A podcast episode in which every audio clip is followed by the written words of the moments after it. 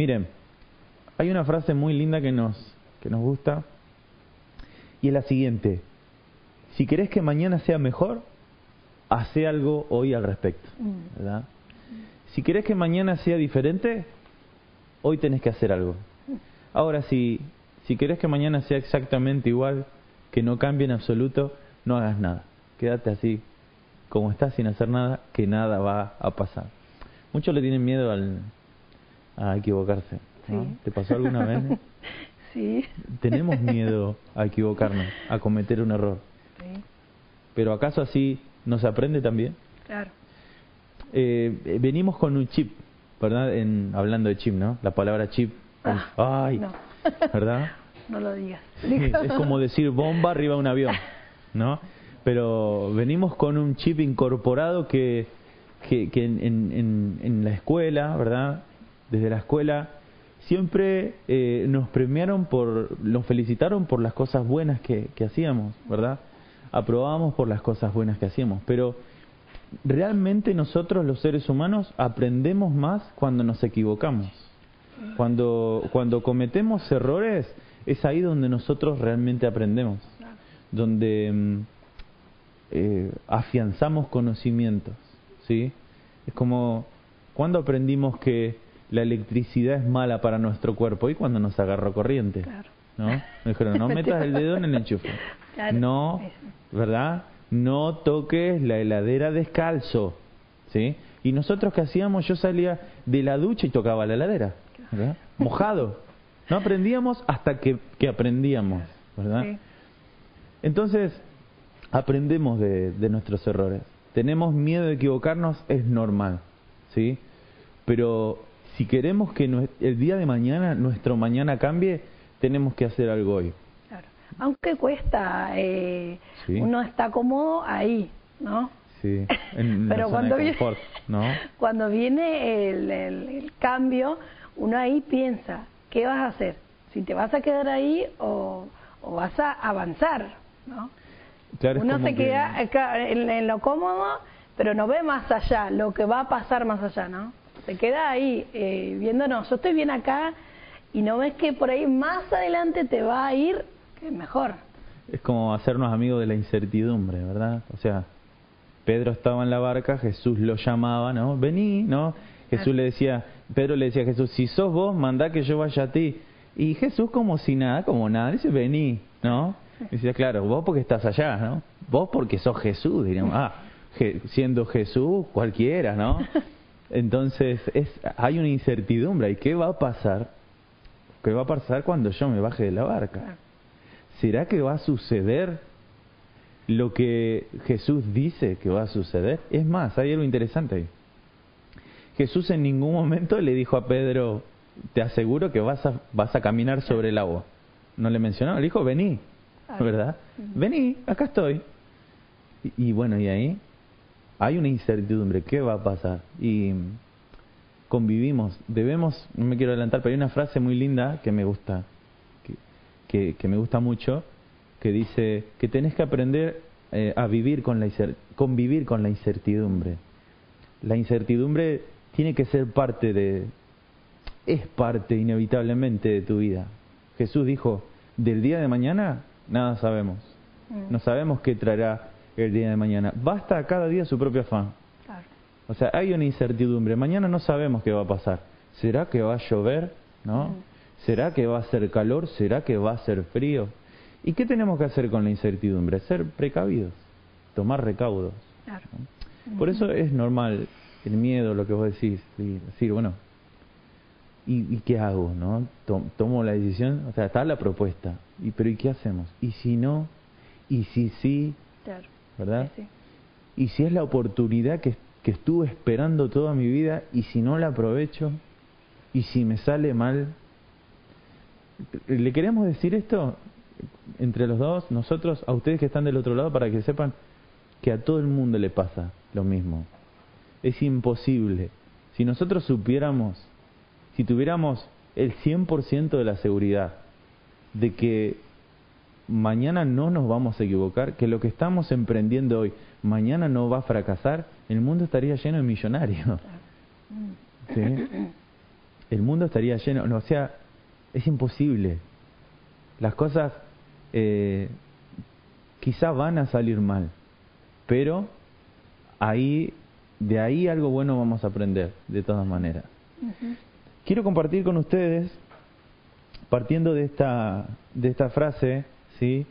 Eh, una palabra que se encuentra en el Evangelio de Marcos, el capítulo 2 del Evangelio de Marcos.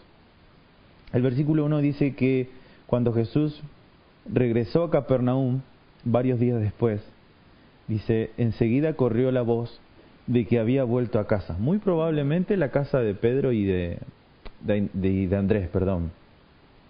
Pronto la casa donde se hospedaba estaba tan llena de visitas que no había lugar ni siquiera frente a la puerta. Y mientras él les predicaba la palabra de Dios, llegaron cuatro hombres cargando a un paralítico en una camilla, un cuadripléjico, ¿verdad? No se podía mover. Y el versículo 4 dice, como no podían llevarlo hasta Jesús debido a la multitud, abrieron un agujero en el techo, encima de donde estaba Jesús, muy probablemente con el permiso del dueño de la casa, Pedro, ¿no? Che, Pedro, ¿te parece si hacemos esto? Y, y Pedro conociendo a Jesús y dice, sí, de acá algo bueno, algo bueno va a salir, ¿no? Y Pedro que era medio, medio, eh, medio mandado para hacer las cosas, hacía antes de pensar, dijo, sí, dale, ¿no? pasa nada. Dice que abrieron un, un agujero en el techo, justo donde encima donde estaba Jesús. Luego bajaron al hombre en la camilla, justo delante del Señor. Y dice la palabra de Dios, al ver la fe de ellos, Jesús le dijo al paralítico, Hijo mío, tus pecados son perdonados. Notemos algo, nosotros quizá visualizamos o muchas veces se nos enseñó lo, lo siguiente, o sea, al ver Jesús la fe de los cuatro que estaban ahí arriba mirando, que bajaron, no, no, no, dice la palabra de Dios, al ver Jesús la fe de ellos. ¿Sí? De los que... De todos. Del paralítico también. Claro, porque nosotros decimos, este, el paralítico ni fe tenía. Tenía un desánimo el paralítico, no, pero... dicho, llévenme, no, ah, dale, porque hay que cargar hasta arriba del techo. ¿Cómo hace para cargar? Claro, porque el, el paralítico también tenía fe, hermanos. Él creía también. ¿Qué pa ¿Cuál era el problema? Que era paralítico, no se podía mover. Necesitaba, y a esto quiero ir, este paralítico necesitó de cuatro hombres de fe que creyeran, que creyeran lo mismo que él creía. Como vos dijiste, Liz, llévenme porque yo sé que Jesús me va a sanar. Yo solo no puedo subir. Necesito un, un qué? Un socio. Alguien que se asocie a esta fe grande que tengo. Alguien que tenga la misma visión que yo. Y pasó algo tremendo. El paralítico encontró cuatro personas cuatro varones que estaban dispuestos a pasar la vergüenza pública quizás, ah, ¿no? A estar dispuestos a, pasar vergüenza con tal de obtener el milagro, mm. ¿sí? Entonces, la fe, déjenme decirles, la fe es el paso previo al milagro. Antes de que suceda un milagro, tiene que haber fe. Mm. Antes de que suceda el milagro, tengo que visualizar el milagro, tengo que verlo hecho realidad.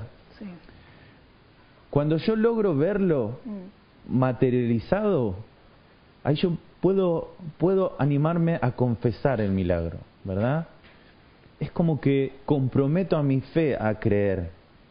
Eh, la, en unas transmisiones anteriores estaba con Johnny compartiendo acerca de la visualización y hablaba acerca de que tenemos que ser específicos en lo que oramos, mm. en lo que pedimos. ¿Verdad? Tenés que ser específico en tus oraciones. ¿Qué es lo que realmente necesitas? ¿Qué es exactamente lo que querés pedirle al Señor? Mm. Cuando vos sos específico, lo que estás declarando lo estás visualizando, porque es imposible, cuando yo declaro algo es imposible no imaginármelo.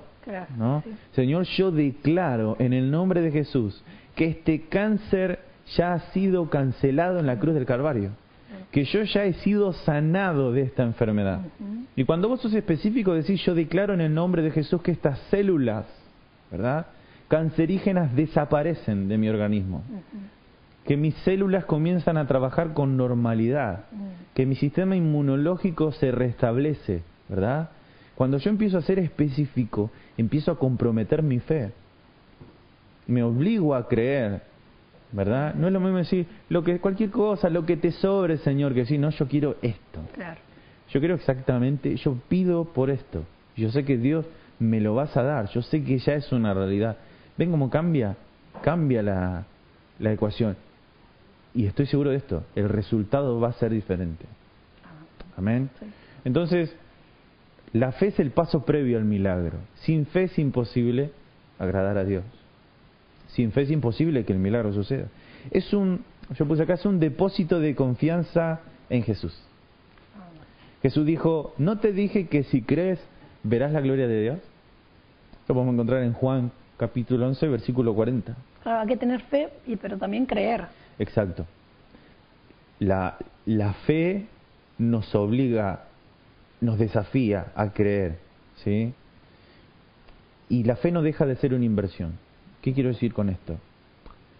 Que la fe puede ser algo a largo plazo, ¿no? La fe es como un depósito que yo realizo y yo sé que mañana ese depósito me va a generar ganancias a mí, ¿sí? Entonces, necesito, antes de que suceda el milagro, necesito poner algo de mí, ¿no? Para que, o sea, para obtener una ganancia, tengo que renunciar a algo, tengo que estar dispuesto a perder algo, ¿sí? A entregar, a entregar algo de mí. No, sin sembrar no vas a cosechar nada. ¿sí? Si no pones nada en la tierra, nada va a salir de la tierra. Algo tenés que dejar. Dios da eh, pan al que come y semilla al que siembra. ¿Sí? El que no tiene visión va a recibir la semilla y ¿qué va a hacer? Va a moler la semilla, va a moler el trigo y va a hacer pan. Mm. Pero el que tiene visión, el que puede visualizar, el que tiene fe, esa semilla la va a sembrar. Y de esa siembra va a obtener más semilla. ¿Y qué va a pasar ahí? No solo va a tener para moler el trigo y hacer pan, sino que va a tener semilla para volver a sembrar. Ah, pero yo lo quiero hoy. Y bueno, la fe es el paso previo al milagro. La fe es un depósito muchas veces a largo plazo. ¿verdad? Pero déjenme decirles al- algo. Cuanto mayor es ese plazo, mayor es el milagro. Porque cuanto, cuanto más largo es el plazo, el tiempo de espera, mayor es, es la per- el perfeccionamiento que, que Dios hace con nosotros. El proceso de Dios con nosotros, eh, si bien es largo, es mucho más específico. Él nos hace mejores, Él nos procesa, Él trabaja con nuestro carácter. Y creo que vamos a estar de acuerdo en que trabajar con el carácter de alguien es bastante difícil. Que Dios trabaje con nosotros lleva un tiempo, con nuestro temperamento. De, de nuestro temperamento no nos vamos a poder librar, pero sí podemos aprender a manejar nuestro temperamento, a trabajar con nuestro carácter. Y eso, y eso nos va a hacer mejores personas cuando el, para, para cuando el milagro llegue, para cuando el milagro se haga una realidad. Todo esto lo aprendimos con dolor, ¿verdad? Cuando vos empezás de cero, con nada, eso te hace más humilde, te hace más una persona más eh, sencilla, más simple, ¿verdad? Una persona que, que sabe de dónde vino, que sabe de qué se trata. Yo estuve ahí, yo lo viví. Pero, repito esto, la fe no deja de ser una inversión. Es algo que nosotros debemos entregar. No te dije que si crees. No te lo dije yo. Si yo te lo dije, sea el momento que sea o, o tarde el tiempo que tarde, el milagro va a suceder. Y como Sí. es la semilla, vos si la plantás no va a salir eh, rápido igual, ¿no? Claro. Una semilla tiene su tiempo y hay que ver en qué temporada y todo. No es que vos las plantás, bueno, la regás y bueno, sale en cualquier tiempo. No va a salir en cualquier tiempo. Sale cuando tiene que ser, ¿no? ¿Te acordás que nos pasó a nosotros? A nosotros, bueno, de vez en cuando no- nos agarra el gusto por la jardinería. A veces, ¿no? Un tiempito sí, un tiempito no. No somos como la pastora nosotros. Que no se entere. Claro. No digo que seamos malos para la jardinería. Las plantas viven. Pastora, te quiero decir, si estás escuchando, la, la planta esa que nos regalaste todavía está viva. Sí. Pero le ponemos empeño, ¿no? Y, y es como vos dijiste, lleva un cuidado. Preparar la tierra, sembrar la semilla y regar algo que todavía no ves, ¿no? Y, y cuidar ese espacio de tierra eh, para algo que todavía no, no está, no está ahí, no lo podemos ver. Claro, Y nosotros tenemos unas ganas de comer ensalada de tomate, claro. pero tenemos que esperar, Sí. no queda otra que esperar. Ajá. Y por ahí ya los tomates están a punto, las, las, las plantas están enormes, los tomates grandes pero aún verdes, todavía verdes, pero vos regás esos tomates con una alegría, los cuidás, pones ese, ¿cómo se dice? La guía, El- la guía, la la guía guía, ¿no? esa, ¿verdad? Pastora, perdón de vuelta, ¿no? Ese palito, ¿no? Con el que vos atás, en los, los- la caja de comentarios se está llenando, Claro. porque todos saben ahí, así que nos van a saber decir que lo cuidás, ¿verdad? Cuidas la tierra, la proteges de, bueno, aunque el tomate no necesita mucho cuidado acerca de parásitos, pero hay parásitos en las raíces, quizás, Sí. que atacan las raíces, todo, todo eso es cuidado. ¿Por qué? Porque nosotros, ¿qué estamos, qué estamos haciendo? Renunciando a algo, a, a tiempo valioso. Porque para dedicarle cuidado a algo, tenés que entregar tiempo, renunciar a parte de tu tiempo para dedicarlo a eso.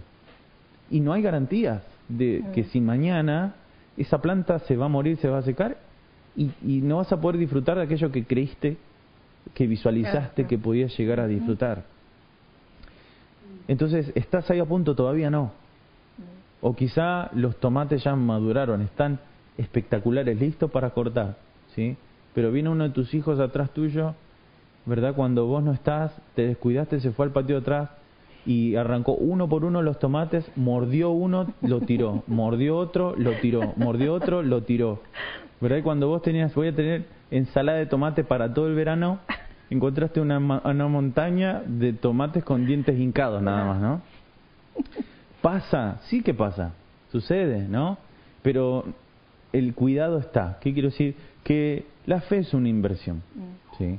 La fe es algo que, que necesitamos poner de nuestra parte, que es esa cuota, esa cuota de confianza en el Señor. Ujú. Es confiar en la promesa. Dios dice, quédate tranquilo que yo me voy a encargar, ¿verdad? Y vos confías, sí, Señor, yo lo creo. Yo estoy seguro de que vos lo vas a hacer. Por eso el otro día me animé a decir que si nosotros no entendemos el principio financiero principal para nuestras vidas del diezmo, es porque no pasamos tiempo a solas con Dios. Si para vos diezmar es una carga, quiere decir que te falta oración. Te falta orar a Dios. Estar en contacto con el Dios de los milagros. Con el Dios que hace que brote agua de una piedra. Mm. Amén. El, el Dios que, que puede generar de lo insignificante algo, algo inmenso, algo grandioso. De la nada puede hacer algo tremendo. Puede transformar el sequedal en una tierra fértil, en un manantial, en un oasis de vida. ¿Y dónde nosotros nos convencimos de esa realidad? En nuestro privado con Dios nos convencimos de esa verdad, ¿verdad?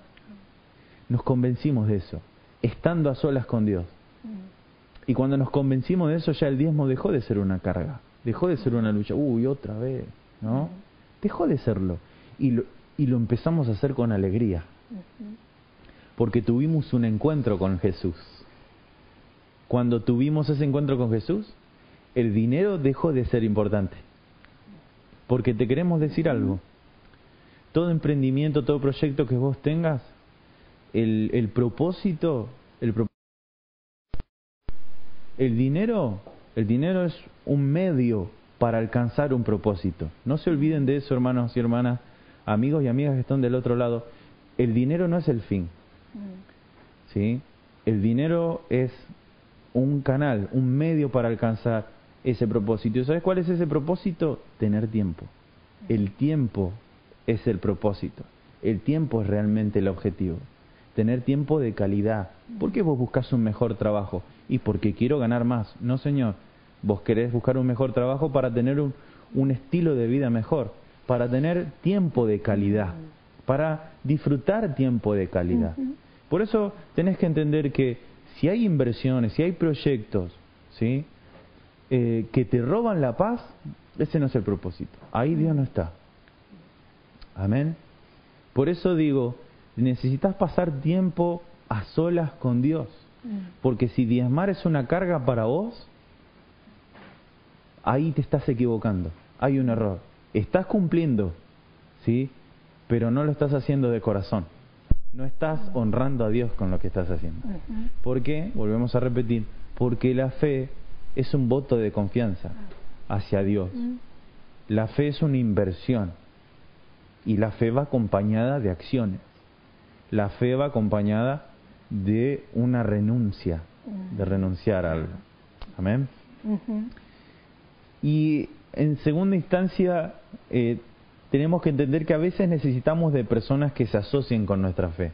¿No? ¿Qué quiero decir? Que, que tengan mi misma visión, que tengamos una misma, trabajemos con, un, con una misma mente, con un mismo parecer. Eso nos asocia. ¿sí? Sería muy difícil si nosotros dos no nos pusiéramos de acuerdo. Muy difícil poder llevar las finanzas de nuestra familia si vos y yo no estuviéramos de acuerdo en, en, esas decisiones de familia. Si yo decidiera, bueno, vamos a invertir en esto, y vos no estás de acuerdo, ahí hay un problema. ¿sí? Ahí hay un verdadero problema, porque si, si mi esposa no está de acuerdo conmigo, guarda si me sale mal. ¿sí? Si me llego a equivocar, ¿qué me vas a decir, negra? Yo te dije. ¿Y cuántas veces me lo dijiste? No, mentira. Yo te dije que te iba a equivocar, yo te dije que no lo hagas. Así que es muy importante estar comunicados y estar de acuerdo, porque miren al paralítico, tú necesitó de cuatro personas que se asocien a su fe. Vamos para allá que allá está Jesús y Jesús me va a sanar, ¿no? No, vos estás loco, que mira, ¿hace cuánto estás así? ¿No? No, eh, además Jesús no va a tener, mira toda la gente que hay. ¿Por dónde vas a entrar? ¿No? ¿Por dónde querés que te metamos? Mm. Si ni siquiera podés caminar. Si querés tomamos envión y te tiramos de una, ¿no? Por arriba de la multitud. O como un como en un recital que lo lleven así. Claro, uh, bueno, lo tiren, hasta adelante, ¿no? Pero se le ocurrió algo al paralítico. Yo, yo hoy quiero darle todo el crédito al paralítico, ¿sí? Porque pobre paralítico quizá durante muchos años lo estuvimos criticando sin razón, porque capaz que él tuvo la iniciativa en todo esto y encontró a cuatro como cuando nos quedamos con el auto y dice, che, ¿no me ayudas a empujar? Una cosa así. Y este, ¿no me ayudan a subir hasta allá? ¿Sí? Porque miren, les explico, soy paralítico, no me puedo mover, ¿no? No, me, no, no puedo acercarme hasta Jesús. Y encontró cuatro que dijeron que sí, dale, lo hacemos. Es una locura, pero lo hacemos, ¿no? Y ya que estamos, ¿no? ¿Vos tenés algo que hacer? No. ¿Vos? No. Y vos, no, yo tampoco.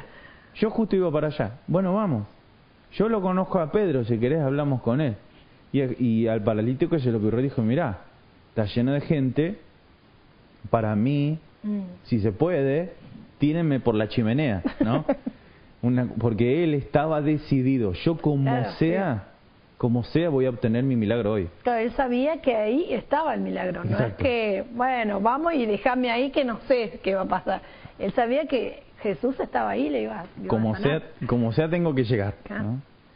Hasta que se le ocurrió, no, mejor hagamos un agujero en el techo y bájenme por ahí. Mm. Socios en nuestra fe. ¿Se dan cuenta por qué es tan importante que estemos conectados a esta transmisión? Mm. Que vos te conectes con tu líder en tu célula, Qué importante es estar en comunión.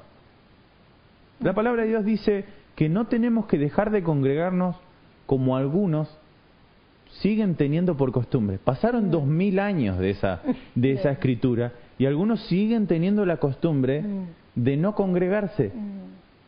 ¿Sí? No sé si dieron cuenta, pero pasó algo súper interesante y lo comentamos el otro día. Hace un par de domingos llovía, era domingo, ¿no? Sí. Llovía una lluvia tremenda. ¿sí? Esa lluvia con frío, con viento, que te dice hoy no está para salir a ningún lado, ¿no? Y pasó algo súper loco, que parece que el inconsciente traiciona más de uno. Dice, está lloviendo, no, hoy no nos conectamos a la transmisión. Amén o no amén. El Señor está ministrando del otro lado. Pero si te confronta el Espíritu Santo es para que cambies, ¿no? Para que renuncies al pasado. ¿Cómo puede ser? Había 100 conectados el domingo anterior y hoy hay 60. ¿Qué pasó? ¿No? Se cayó la señal, le agarró el frío. Le agarró frío. No, pero los chicos se van a mojar. Es una transmisión, hermano. ¿Verdad? Entonces, eh, ya me perdí. pero quiero decir esto, socios en la fe. ¿sí? Mm. Necesitamos de socios en la fe. el, el, hecho de estar conectados a las transmisiones, ¿sí? se genera un ámbito de comunión. Mm. Si no nos podemos ver, de alguna manera tenemos que estar conectados. Porque las personas que son de bendición para mi vida son mis hermanos en Cristo. Amén. Son aquellos que confiesan y alaban al mismo Señor, al mismo Dios que alabo yo. Uh, otra vez la transmisión. Hermano, si te está agarrando fiaca con esto, estás a punto de apartarte, ¿verdad? ¿Sí? Te faltan dos rules más para convertirte en la oveja negra, ¿sí? En la oveja perdida. Sí, la oveja negra, decía, no, la oveja perdida, ¿sí? Si ya te agarra fiaca, hermano, empezá a ejercitarte, empezá a salir de tu casa, empezá a hacerte la idea de que pronto vamos a volver a nuestras reuniones habituales, a nuestros salones de reunión. Mm. Algunos lo tenemos que tener para que no. Sí, vamos ahora, vamos ahora, dice, ¿no? No me importa nada, sí, está, no. Vamos paso a paso, vamos presentando un protocolo, vamos a estar orando, ¿sí? estamos haciendo algo. Nuestro pastor se está encargando de poder, eh, de que podamos volver, ¿sí? Así que estemos orando por eso, pero mientras estemos conectados. ¿Hace cuánto que no le hablas a tu líder? Respondele un mensaje de WhatsApp. No le claves el visto. Decir, si está, si está todo mal, con más razón, conectate con él, comunicate y decirle que está todo mal, porque necesitamos socios en la fe. Mm. Qué triste cuando nos enteramos de que hay personas, nuestros hermanos en Cristo, que están pasando necesidad. Mm. ¿Verdad? Y yo, yo no sé, pero yo no tengo una bola de cristal. ¿sí? Eh, no sé ni dónde se consigue. Y si la tuviera, no sé cómo se usa. ¿Qué es lo que nos mantiene unidos? La comunicación. Hermanos, me está pasando esto. Hermanos, está, estoy pasando por este tiempo. Ayúdenme. ¿Verdad? Denme una mano. Oren por mí.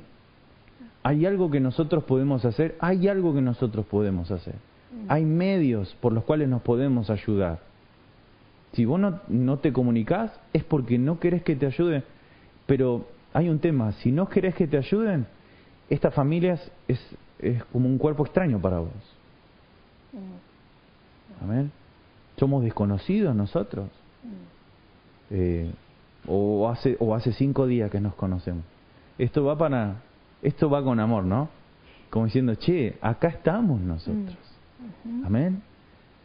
Aún nuestros hermanos que están del otro lado de la cordillera también ellos están conectados están, estamos ahí en comunión, orando uno por otro, en lo que podamos nos vamos a ayudar. Nuestros hermanos en la fe no pueden pasar necesidad. Pero ahora la pregunta es, ¿cómo nosotros podemos saber si nuestros hermanos están pasando necesidad si no hay comunicación? Si no hay un mensaje. ¿Verdad? Si no hay un, che, me está pasando esto, estoy pasando por esta situación. Es tu responsabilidad. Amén. El pastor nunca me llamó el pastor nunca me vino a visitar. Y el pastor dice, pero si yo no sé lo que te pasaba. Te mandaba un mensaje y, los tildes se ponían azul. O te preguntó, ¿todo bien? Sí, todo bien, todo bien, todo bien. Mm. ¿No? Depende de cada uno de nosotros. Necesitamos socios en nuestra fe. Esto es lo que hizo el paralítico. Mm. Necesito que me ayuden.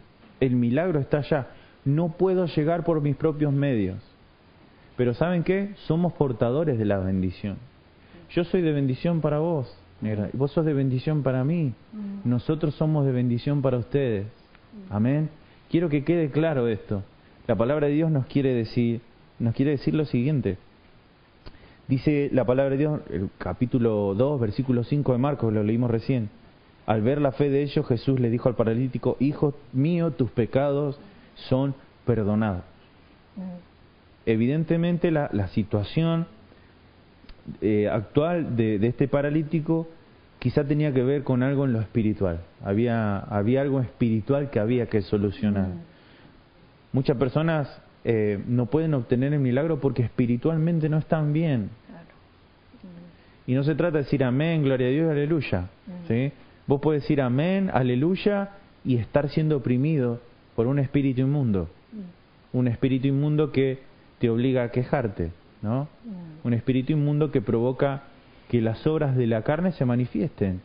Con queja, con pelea, con envidia, con celos, con contienda. Bueno, ya lo dije, contienda. Amén. Entonces, eh, hay algo en lo espiritual que quizás hay que solucionar. ¿Sí? Y, y 2 Corintios 6:14 dice, no os unáis en yugo desigual con los incrédulos. Esto solamente se lo usamos para el casamiento, ¿verdad? No te cases con, un, con alguien que no tiene a Cristo, está bien, es un buen consejo. Pero dice, no os unáis en yugo desigual con los incrédulos, no te asocies con los incrédulos. Que ellos se conviertan a vos y no vos a ellos. Dice, ¿qué compañerismo tiene la justicia con la injusticia? ¿Y qué comunión la luz con las tinieblas? No, no equivocamos, no nos equivoquemos con los ámbitos, ¿sí? Nosotros tenemos, convivimos con dos, con dos mundos diferentes. Este es el ámbito familiar de Cristo, de la iglesia del Señor, donde nos edificamos, nos animamos, nos bendecimos. Pero el mundo afuera es un mundo que, que no nos quiere, es un mundo que trata de destruirnos, es un mundo cruel, sí, que, que va a tratar de sacar lo peor de nosotros. Entonces, no busquemos bendición allá en, en Egipto, no busquemos la bendición donde reinan las tinieblas. Allá donde reinan las tinieblas nosotros tenemos que ir con una espada desenvainada en la mano, tenemos que ir con el mensaje transformador de Cristo. ¿A dónde? A nuestros ámbitos de trabajo, de estudio, bueno, los que están trabajando, ¿sí? Fuera de, del ámbito familiar de Cristo, nuestra tarea es la de ir y conquistar, de ser luz en medio de las tinieblas. Amén. Pero los ámbitos de bendición, de edificación, son estos en lo que nosotros, ustedes y nosotros de este lado estamos en este instante. Estos son ámbitos de bendición, de edificación, estos son ámbitos en donde glorificamos a Dios y donde nuestra fe es capacitada, es aumentada, donde nosotros somos enseñados, instruidos a través de la palabra. Este es el ámbito. Fuera de este ámbito no lo vas a conseguir. Vos te capacitas acá para salir afuera, para ir a las tinieblas y vencer al enemigo en su territorio y obtener victorias. Pero dice el Señor en su palabra, ¿sí? Lo que pidas al Padre, ¿sí? En privado, ¿sí? Lo que hables con Él en, en el privado con Dios, lo que pidas en el privado con Dios, ¿sí? Lo que busques en el privado con Dios, eso se va a manifestar en público. Pero es ahí en el privado, en, en la comunión con Dios, en la comunión con los santos, en la edificación, ¿sí? en la oración unos por otros. A, acá, acá está. Este es el ámbito de bendición. Fuera de este lugar, no esperes, no esperes que nadie te regale nada, ¿sí? No esperes que alguien, perdón, te regale algo, mejor dicho. No lo esperes. Y no te amargues si te maltratan, si te insultan, si te discriminan, si te atacan, si conspiran en contra tuyo, si te calumnian, ¿sí? si te acusan falsamente, que no te parezca raro porque el mundo es así. Porque en el mundo tendréis aflicción, dice el Señor. Pero no teman, porque yo he vencido al mundo. Ay, mi jefe me maltrató. De, eso es a lo que se dedican a hacer. No saben comunicarse de otra manera. Es un mundo que no sabe expresarse de otra manera más que con violencia de diferentes tipos. Violencia verbal, violencia física, violencia psicológica, violencia económica. ¿sí? No hay otra manera en el que el mundo sepa comunicarse porque el mundo no tiene a Cristo. Los ámbitos de bendición son estos, son en los que se invoca el nombre del Señor. Si dos o tres se reunieren en mi nombre, ahí estoy yo en medio de ellos, dice el Señor. Son ámbitos de bendición, ámbitos en los que nosotros somos socios en la fe. Y cuando nos asociamos en la fe, los milagros ocurren. Amén. Dice la palabra de Dios, bueno, el, el tercer punto, y ya quiero terminar, para ir finalizando, es que cuando haces una inversión, tenés que estar dispuesto a convivir con la incertidumbre. ¿Sí? No sabemos qué va a pasar mañana, ¿no? Pero hay algo seguro. Dios va a estar ahí con nosotros. Amén. El Evangelio de Marcos, capítulo 4, versículo 26, dice, Jesús también dijo, el reino de Dios es como un agricultor que esparce semilla en la tierra. Día y noche, sea que él esté dormido o despierto, la semilla brota y crece, pero él no entiende cómo sucede. La tierra produce las cosechas por sí sola. Primero aparece una hoja, como vos dijiste, luego se forma la espiga y finalmente el grano madura. Tan pronto como el grano está listo, el agricultor lo corta con la hoz porque ha llegado el tiempo de la cosecha. ¿Verdad? Como el sembrador sale a sembrar, esperando la lluvia temprana y la lluvia tardía. Y pasa algo interesante ahí. La lluvia temprana no es nada si la lluvia tardía no llega. ¿Sí?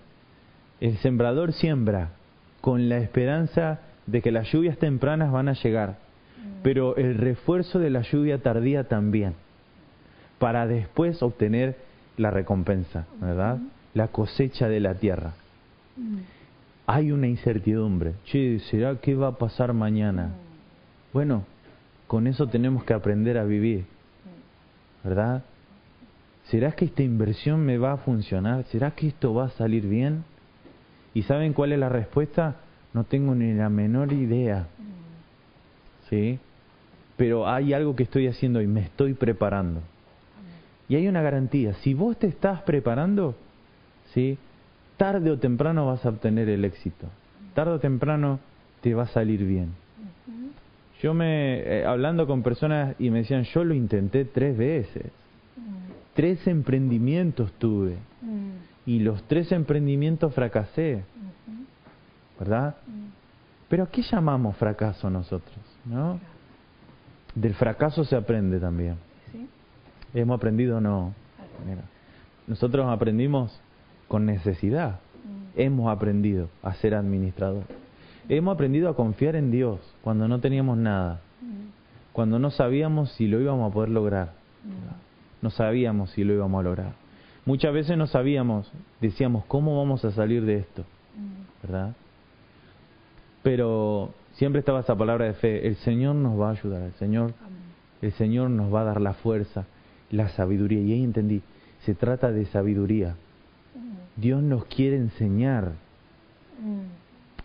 Él desea regalarte todo, pero a Dios le sirve más enseñarte. Amén. Para que sepas administrar Exacto. Lo que va, a venir. Amén. Él, él, él desea más enseñarnos que darnos. ¿Acaso nosotros no somos así con nuestros hijos? Enseñarles el valor de las cosas, ¿verdad? Dios nos quiere enseñar el valor de las cosas, el valor de su palabra. Amén. Y de esta manera vamos a obtener, vamos a cosechar el fruto de la tierra. Los que con lágrimas sembraron, con regocijo segarán. ¿Cuándo vos cosechás con regocijo? Cuando vos sabés cuánto te costó, ¿no? Cuánto te dolió, ¿sí? Haber renunciado a cosas, grandes, grandes sacrificios, ¿sí? Eh, en pos de un bien aún mayor. Quizá estar dispuesto a renunciar a un auto, vendo el auto para invertir en esto. ¿Tan convencido estás? Mira, no, no sé si me va a salir bien, pero lo voy a intentar.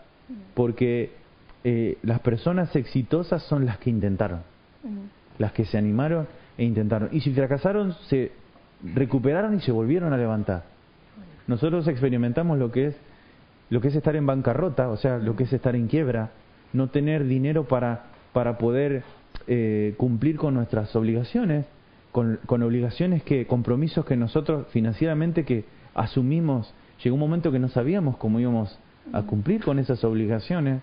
Fue un tiempo de crisis, pero nos enseñó, vos lo dijiste, vida, fue un tiempo que nos enseñó a administrar a renunciar a cosas, siempre lo digo, y los chicos se ríen, pero nos pasó, ¿no? Dejar, eh, dejar a Judín para empezar a darle bolilla a Espadín, ¿no? Y bueno, nos asociamos a Espadín por un tiempo y Ayudín dejó de ser una marca en nuestra familia, ¿no? Y ni hablar del papel higiénico, hermano. Yo sé lo que se trata, yo sé qué, yo sé de qué, qué significa, ¿sí? Yo sé lo que es hacer sacrificios. Aprendimos a hacer sacrificios. ¿Saben? Pero ¿saben qué? Dios jamás nos desamparó. Siempre nos fortaleció. Y su presencia siempre estuvo ahí con nosotros. Aún en medio del dolor. Amén. Y termino con esto. La, la inversión no te asegura nada. Amén. Como Pedro bajándose de la barca. Jesús le dijo, vení. No. El paso, el paso de fe no te asegura nada, quizá. ¿Sí? Quizá en tu mente puedes visualizar que lo vas a lograr, pero quizá no. Entonces dice, eh, lo hacemos asumiendo un riesgo, siempre. Siempre tenemos que estar dispuestos a asumir un riesgo. Por eso los grandes inversores nos recomiendan invertir con aquel, aquel dinero que del que podemos, eh, ¿cómo se dice? Podemos eh, soltar, digamos, o sea, podemos eh, no, eh, no necesitar, del dinero que vos sabés que no lo vas a necesitar, de ese dinero podés invertir. Pero hay veces que Dios nos pide grandes sacrificios, mm. ¿verdad? Como le dijo a Marta y a María, ¿no te he dicho que si crees verás la mm. gloria de Dios? ¿Estás dispuesto a pasar vergüenza delante de todos estos? Jesús estuvo dispuesto y se le rieron en la cara. No, no, la niña está dormida nomás, no está muerta. Decían todos. Este está loco. ¿Verdad? Sí. Dice el, en 1 Corintios, capítulo 9, versículo 26, dice, por eso yo corro cada paso con propósito. Mm. No solo doy golpes al aire, disciplino mi cuerpo como lo hace un atleta, lo entreno para que haga lo que debe hacer. Amén. Mm. De lo contrario temo que después de predicarle a otro yo mismo quede descalificado. Pero dice, disciplino mi cuerpo para que haga lo que tiene que hacer. Hay otro secreto que les quiero regalar, hermanos, que va acoplado a que el dinero no es el fin. Mm. El, fin, el dinero no es un fin en sí mismo. ¿sí? Es, el propósito no es el dinero, el dinero es un medio. ¿sí? es un medio para alcanzar un bien, para obtener un propósito mayor. El dinero tiene que estar a tu servicio. Vos no podés vivir por el dinero. Vos no podés trabajar para el dinero. El dinero tiene que trabajar para vos. Génesis, cuando, eh, cuando Dios le habla a Caín, le dice, Caín, tené cuidado, porque el pecado está ahí a la vuelta de la esquina listo para dominarte, pero vos tenés que dominar Vos tenés que enseñorearte del pecado, vos tenés que gobernar sobre él. Hermano, hermana, vos tenés que gobernar tus finanzas. El enemigo no puede gobernar tus finanzas. Satanás, las tinieblas no pueden gobernar tus finanzas. Vos tenés que ser el sacerdote de tus finanzas. Vos tenés que decidir con la guía de Dios sobre tus finanzas. Vos tenés que decirle sí a Dios y ponerlo primero a Él. Y Él va a abrir la ventana de los cielos y va a derramar bendición sobre tu vida hasta que sobre y abunde, dice la palabra de Dios. ¿Y saben qué? ¿Sabes quién era? Esa bendición va a venir acompañada con paz. Vas a dormir tranquilo. En paz me acostaré. ¿Verdad? Eso siempre oramos con los chicos antes de ir a dormir. En paz me acostaré y así mismo dormiré. Porque solo tú, Señor, me haces vivir confiado. Amén. Y el Salmo 126, 2 dice, nos llenamos de risa y cantamos de alegría y las otras naciones dijeron, qué maravillas ha hecho el Señor por ellos. Y el último, el versículo 3 que me encanta, dice, así es, el Señor ha hecho maravillas por nosotros. Qué alegría, ¿verdad? Porque la bendición trae alegría. Así que yo te animo que estás del otro lado, hace algo hoy para que tu mañana sea diferente. Amén. Nosotros aceptamos el desafío e hicimos lo que teníamos que hacer en el momento oportuno y hoy este presente, que ayer era, era nuestro futuro, ¿no? Este presente hoy es un, es un presente lleno de paz. Y nuestro futuro es un futuro prometedor. Nosotros podemos ver que nuestros hijos van a ser bendecidos, que ellos van a poder experimentar, palpar lo que nosotros hoy como matrimonio, como padres, declaramos. Ellos lo van a poder experimentar. Promesas que Dios nos da, visiones que tenemos, sabemos que ellos lo van a poder palpar, lo van a poder vivir. Es para ellos también. ¿Por qué? Porque nosotros no vemos solamente el hoy, nosotros vemos más allá. Tenemos una visión que nos permite poner nuestros ojos en el futuro. Amén. Amén. Así que te queremos bendecir, familia, como matrimonio, como familia. Queremos bendecir a todas las familias y matrimonios que están mirando del otro lado. Y queremos decirles que el proceso muchas veces es doloroso, pero ese proceso trae paz y trae bendición. Y abre puertas, puertas de prosperidad, puertas de paz que nadie puede cerrar. Amén. Así que vamos a orar. ¿Qué les parece? Yo les invito familia que ahí donde están del otro lado pueden tomar sus manos, ahí como familia, como matrimonio puedan tomar su mano y declarar bendición sobre su hogar, sobre su casa, sobre su matrimonio. Lo que declares en el nombre de Jesús, el Padre lo va a hacer. Es una garantía, su palabra lo dice. Así que papá, te damos gracias por tu palabra. Señor, con mi esposa, Señor, queremos bendecir a cada uno de nuestros hermanos y extender, Señor, esta bendición especial sobre cada familia, sobre cada hijo, sobre cada hija. Señor, sobre esa herencia que vos entregaste a cada varón y a cada mujer que hoy nos están escuchando.